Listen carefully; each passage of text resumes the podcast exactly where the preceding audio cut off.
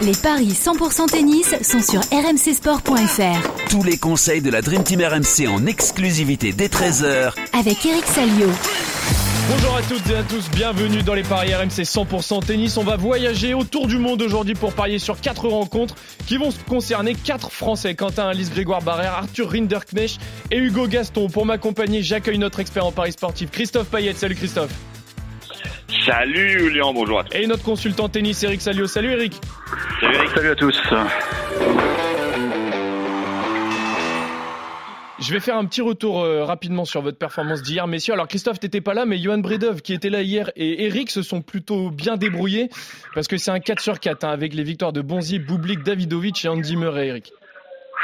Bravo les gars. Bah, euh, c'est Murray qui fait. Ça marche, Eric. Hein. Voilà, c'est Murray qui fait pencher la balance du bon côté, puisqu'il a sauvé trois balles de match, donc merci à Andy. Sinon, euh, bah, Bonzi a maîtrisé Van Racheux ouais, en 2-7. Il se relance. Et puis, euh, il y a, Rinder, euh, pardon. On pensait que Constant Dessine était un peu juste et effectivement, il il, perd en 2-7 sur euh, Fokina.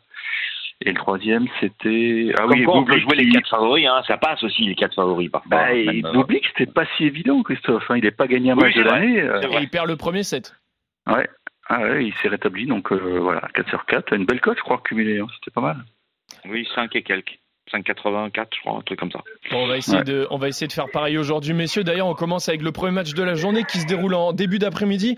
On part en direction de Doha avec, euh, voilà, pour le premier tour de cette ATP, avec le duel entre le néerlandais Talon Griekspoor et le français Quentin Alice, 40e mondial face au, au, 64e. Les deux joueurs ont participé il y a quelques jours au tournoi de, de Rotterdam avec des résultats bien différents. Alice est sorti dès le premier tour face à Botic Van de Zandschulp et Griekspoor lui est allé jusqu'en demi et a perdu face à Yannick Sinner. Sur la forme du moment, le néerlandais part quand même favori, Christophe. Ah, complètement, 1,66 pour Griekspoor, 2,20 pour Quentin Alice. Euh, le néerlandais euh, est en grande forme en 2023. Il a déjà remporté le tournoi de Pune et puis bah, il n'a perdu que deux fois sur les 12 matchs qu'il a disputés.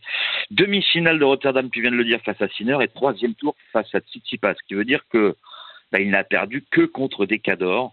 Euh, Quentin Alice, lui, c'est irrégulier, six victoires, six défaites, un quart de finale à Auckland, un huitième à Montpellier, des éliminations précoces, euh, Adélaïde, Rotterdam et l'Open d'Australie, mais euh, Adélaïde et l'Open d'Australie, c'était Djokovic et Tsitsipas, donc c'était pas évident. Une confrontation qui date maintenant, euh, 2018 Istanbul, on va pas en tenir compte, mais c'est quand même Alice qui avait gagné. Moi, je vous propose la victoire de Talon Griekspoor euh, à 1,66. Pourquoi pas un tie-break Parce que Alice sert très bien et il a joué pas mal de tie-break. C'est coté à 1,72. Après, euh, c'est difficile de dire 2-0 ou 2-1 parce que s'il y a un tie-break, ça peut pencher euh, en faveur du français. Donc moi, je, me contenterai peut-être de ça, ou alors carrément le tie-break en pari de folie, mais dans la première manche, c'est coté à 3-10.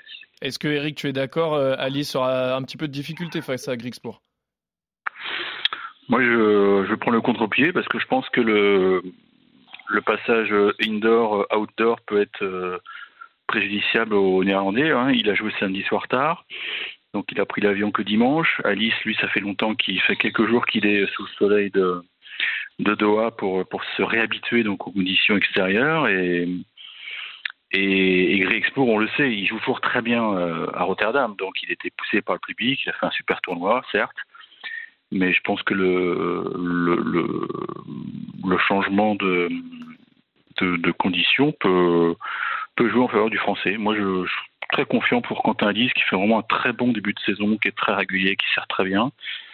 C'est vrai qu'on passe, au, il y a soleil, le vent, euh, ça peut C'est un bon début par rapport à son classement, Eric, hein, parce que 6 victoires, 6 défaites, euh, c'est pas non plus extraordinaire.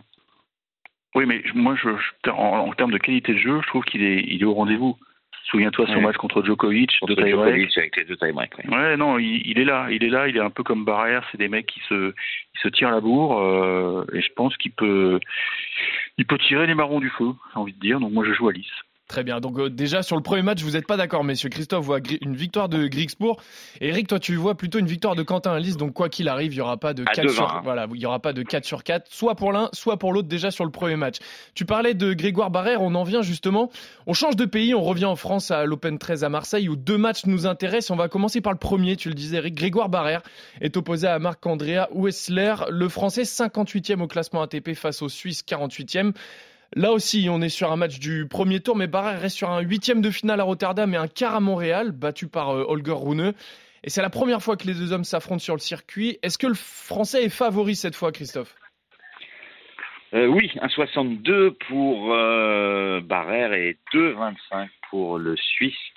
Il y a eu une confrontation, mais qui n'était pas effectivement sur le circuit professionnel. C'était en ITF et c'est en 2017. Juste pour l'info, hein, oui, oui, c'est vrai. Barrère avait gagné, mais bon, ça n'a aucune euh, aucune répercussion sur nos paris aujourd'hui. Euh, il est bien, Grégoire Barrère. Lui, alors lui, je le trouve vraiment bien depuis le début de la saison. 13 victoires, 5 défaites. Euh, battu en huitième à Rotterdam par Roger Aliassim, en quart à Montpellier par Roneux, donc il faut être costaud pour le battre en ce moment. Il venait de remporter aussi le tournoi de Quimper, il a 10 victoires et 2 défaites seulement depuis l'Open d'Australie. Le Suisse, c'est un peu plus irrégulier, puis alors euh, il a 6 victoires, mais il en a 2 en United Cup, 2 en Coupe Davis et donc seulement 2 en tournoi. Ce qui peut être inquiétant, c'est que les deux seuls qu'il a battus, ils étaient français, Van Hache et Rinderknecht, c'était à Montpellier et à Adélaïde. Mais Barrère est dans une forme exceptionnelle, alors euh, que le Suisse, c'est pas le cas. Même s'il est tête de série numéro 8, moi je vais jouer la victoire de Barrère à 1,62. Est-ce que Eric, tu restes sur euh, une victoire du Français aussi cette fois-ci? Bah, Barrère, euh, cette semaine, il traîne tout simplement son, son best ranking. Hein. C'est pas, ouais. c'est, pas innocent. Hein. alors qu'il est, il commence à prendre de l'âge. Hein. Grégoire, c'est, c'est un habitué du paysage tennistique, mais je trouve qu'il est en train de trouver de la maturité et c'est vrai que maintenant il faut être très costaud pour le battre. La clé du match tout à l'heure, c'est euh, le retour de service parce qu'on sait que Wessler sert très très bien, c'est un gaucher. Donc si, si Grégoire arrive à trouver le, la bonne euh, la bonne position, à régler la mire en retour, euh, je pense qu'il va pouvoir dicter les échanges. Parce que Hussler est quand même moins, moins solide en fond de cours, j'en suis convaincu.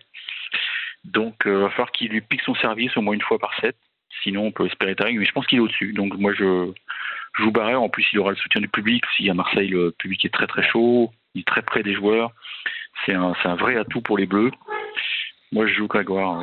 Donc vous êtes d'accord tous les deux, messieurs, sur la victoire de Grégoire Barrère. On reste à Marseille avec le deuxième match qui nous intéresse. Arthur Hinderknecht, 72e au classement ATP face au Suisse Leandro Riedi, 133e au classement mondial. Ça va pas super fort hein, pour le Français, messieurs. Une seule victoire sur les six matchs qu'il a joué en 2023, avec des défaites quand même assez surprenantes, notamment il y a dix jours en, en qualif à Rotterdam face à, à Rodionov. Riedi, lui, par contre, est dans une bien meilleure forme. Mais c'est le Français qui reste favori, Christophe, quand même. Oui, un 60 pour Hinderknecht et 2,30 pour Riedi. Alors, je pense que c'est un bon tirage quand même pour Hinderknecht parce que Riedi, il est 133e mondial, et surtout, il n'a pas joué depuis l'Open d'Australie. Ça fait cinq semaines. Alors certes, il avait gagné des matchs, euh, 6 sur les 8 disputés, parce qu'il avait fait une finale dans un petit tournoi à Canberra, où il avait perdu contre Fuxovic en finale. Euh, il a quand même des victoires contre Struff, Gaston, Brody, Jarry. Mais euh, Arthur Rinderknecht, euh, avec le soutien du public, en indoor, avec son service, c'est ça serait une grosse contre-performance et ça deviendrait inquiétant si justement il commençait pas à enchaîner les victoires, à commencer euh, par euh, ce match contre Leandro Riedi. Donc je joue le français à 1,60. Très bien. Eric, est-ce que tu continues sur euh, un français également aussi pour ce match? Oui, oui, parce que bon, c'est vrai que c'est c'est des conditions indoor qui, normalement favorisent euh, Arthur Hinderknecht, qui sert très bien. Alors le soutien public ce soir, je suis pas sûr parce que ce sera le match euh, qui clôturera la journée. Je connais les Marseillais, en général, ils vont à la buvette, hein, en dessous le Palais des Sports, et donc euh, je suis pas sûr qu'il y ait beaucoup de monde. Mais non, il a besoin de se rassurer. C'est un match qui est important pour lui parce que c'est un match qu'il doit gagner absolument contre un jeune Suisse qui a, qui a pas beaucoup joué, mais qui, je pense, était dans l'équipe de Suisse de Coupe Davis qui a gagné en Allemagne, mais il avait peut-être pas joué en simple, peut-être en double alors. Peut-être en double, à vérifier. Mais en tout cas, il est bon. Il n'y a pas de blessure, il n'y a rien. Hein, tout va bien. Il est un peu surpris d'être dans le tableau final parce qu'il y a eu une cascade de forfait, donc il est rentré directement. Donc, euh, je pense que c'est un bon tirage pour pour le Breton qui va s'appuyer sur son service. On sait qu'il est capable de très bien jouer en indoor. Et on se souvient qu'il a très bien joué à, en Espagne euh, à l'automne dernier avec cette victoire incroyable contre Canada Augusta. Non, moi je, pense qu'il faut lui faire confiance, mais il faudra être sérieux. être sérieux. Donc je me, je me hasarde pas sur un, 2 ou 3-7. Donc tu vois quand même une, une, victoire de Rinderknecht en sec. Voilà. Euh, dernier match, messieurs. On part du côté du Brésil à Rio de Janeiro. On retrouve Hugo Gaston, lui qui va affronter pour ce premier tour également Juan Pablo Varillas, 81e mondial. Euh, les deux joueurs n'ont pas vécu le même tournoi à Buenos Aires la semaine dernière. Gaston a perdu en finale des qualifications et le Péruvien, lui, est allé jusqu'en demi en battant quand même Dominique Thiem, Lorenzo Musetti et il a fini mmh. par perdre face à Cameron Nori. Ce parcours fait de lui quand même le grand favori face à Hugo Gaston, Christophe. Oui, un 45 Varillas de 70 Gaston. Une confrontation euh, assez récente, 2001, 2021, pardon. Une demi-finale de Challenger à Rome euh, remportée par Gaston. Mais j'ai l'impression que Gaston euh, n'est pas dans une dans une forme exceptionnelle, ça c'est sûr. Et je m'inquiète un peu pour lui parce qu'on se disait tiens il peut faire des choses extraordinaires. On l'avait vu à Roland Garros certains les huitièmes de finale disputer des matchs euh, d'anthologie et il confirme pas. Il n'y arrive pas. Et quand tu perds au premier tour à Cordoba contre Darderi euh, euh contre Hanfman en qualif à Buenos Aires c'est c'est embêtant quoi. Je pense qu'il n'arrive pas à progresser donc euh, Varias, lui, euh, il est bien en ce moment, très très bien même. Un vrai terrien, un péruvien qui joue euh, la plupart de ses tournois en Amérique du Sud. Je, ne peux proposer que Varias sur ce match-là. Est-ce que toi aussi, Christophe, tu ne peux proposer que Varias ou alors tu prends le, le, contre-pied? Alors moi c'est Eric. Eric, pardon. oui, c'est Excuse-moi. je me disais bien que j'avais fait, j'avais confondu. Écoute, c'est déjà bien de sortir des qualifs parce que c'est un 500, hein, donc il y, a un peu plus de points, mais c'est vrai que pour vraiment sauver sa tournée, il lui faut, il faut un, claquer un gros résultat à Hugo, et pour l'instant, c'est pas satisfaisant. Je crois qu'il est, il est engagé la semaine prochaine encore à Santiago, mais peut-être que la tournée lui semble longue parce que c'est vrai que quand tu perds en qualif, euh, tu as une semaine à tuer, c'est pas évident. Et puis là, le tirage au sort, euh, c'est pas, c'est pas facile parce que euh, Varias, je l'ai vu détruire Tim voilà. Alors c'est vrai que ce jour-là, il y avait, il y avait un vent de folie, c'était des conditions de jeu détestables, mais le lendemain, il bat Mouzetti. Il frappe très très fort dans la balle, il avait l'air surdopé, survitaminé à l'idée de, de jouer devant dans un ATP 250 parce que c'est pas son quotidien habituel. Et puis euh, notons que donc il est euh, il est spécial exemple quoi. Donc grâce à sa demi, il a évité les qualifs à, à Rio, donc il est rentré directement dans le tableau. Il est de nouveau top 100. Donc là, il est en pleine confiance, ce mec, et il va falloir que Hugo trouve les solutions tactiques. Alors on sait que c'est un, magicien, hein, avec sa, patte gauche, il peut tout faire, des amortis, mais l'autre, j'ai l'impression qu'il est capable de donner beaucoup, beaucoup de rythme et de, de cadence, et c'est ce qui m'inquiète. C'est ce qui m'inquiète. Si jamais il a la main sur le match, j'ai peur que, Hugo finisse un peu asphyxié, parce que physiquement, l'autre, c'est, c'est une teigne. Hein. Donc Comment moi je vais qu'il n'arrive pas à franchir un palier, Hugo Gaston, parce que il était, il y avait plein de promesses et, puis plus rien quoi. c'est-à-dire que, ouais, c'est un. Je pense qu'il a du mal. Non, je pense pas. Je pense qu'il y a.